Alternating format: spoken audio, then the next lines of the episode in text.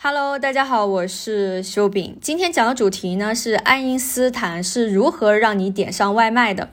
爱因斯坦这辈子的成就有很多啊，包括相对论啊、激光、黑洞、引力波、光电效应、智能方程等等的，都跟他有关系。这些研究呢，看起来似乎离我们有一点遥远。那他到底有没有什么研究是贴近我们日常生活的呢？其实是有的。它的相对论正是我们每天都在用的。有了相对论呢，才有了精准的卫星定位，使得我们可以导航，我们可以点外卖。那相对论到底是什么呢？它怎么帮我们点外卖的呢？相对论分为广义相对论和狭义相对论。它俩最重要的内容呢，就是告诉你什么是时间。时间并不像我们以为的那样乖乖的、匀速的流逝的，它也不只是充当所有物理行为发生时的背景。时间它本身就会参与反应，时间会受到速度和引力场的影响，它不是均匀流逝的。时间可以膨胀，也可以弯曲，你只需要记住两点哈。第一点呢，根据狭义相对论，速度越快，时间越慢。如果一个物体的速度达到光速，那它的时间就会静止。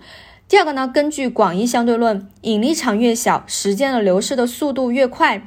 地面上的时间的流逝的速度比太空当中的时间的流逝的速度更慢一些，这是因为地面上受到的地球的引力比太空中要大一些。我们看到宇航员到太空中以后，就会呈现一个失重的状态，就是因为太空的引力比较的小。那我们要进行定位的话，肯定要依赖导航卫星。卫星的位置很高，它受到的引力呢，比处在地面上的我们肯定要小一些。那根据广义相对论，卫星上的时间就会比我们地面上的时间来得更快一些。同时呢，卫星的运动速度是很快的。那又根据狭义相对论，速度越快，时间会相对的变得更慢一些。那卫星上的时间又会受狭义相对论的制约，变得相对要慢一些。这样综合的算下来的话，导航卫星上上的时间就会比我们的时间每天要快三十八点六微秒。必须要进行这个时间上的校对，如果不校对这个时间，会产生大约十来公里的误差。如果我们要让快递员把外卖送到我们家里的话，这十公里的误差肯定是不行的。那为什么卫星要做到精准定位，就必须要校对时间呢？卫星之所以能够完成定位，哈，是因为我们手机上的信号向卫星，呃，发送了过去。卫星知道了信息的传输的速度，这个信息传输的速度其实就是光速。同时呢，也知道手机信号的传输的时间。根据距离公式，也就是速度乘以时间等于距离这个公式呢，就能算出卫星离我们的距离。当四个卫星都同时知道了我离他们离我们的距离的时候，他们四个一比对，就能合计出我们精准的位置的坐标。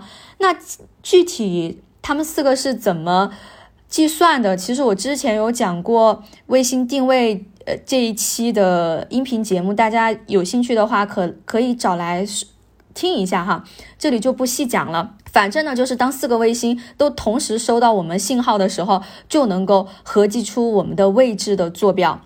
时间其实就是卫星定位当中非常重要的参数，只有时间精准，才能保证定位的精准。这样呢，我们在用手机点餐的时候，外卖员才可以送到我们家里。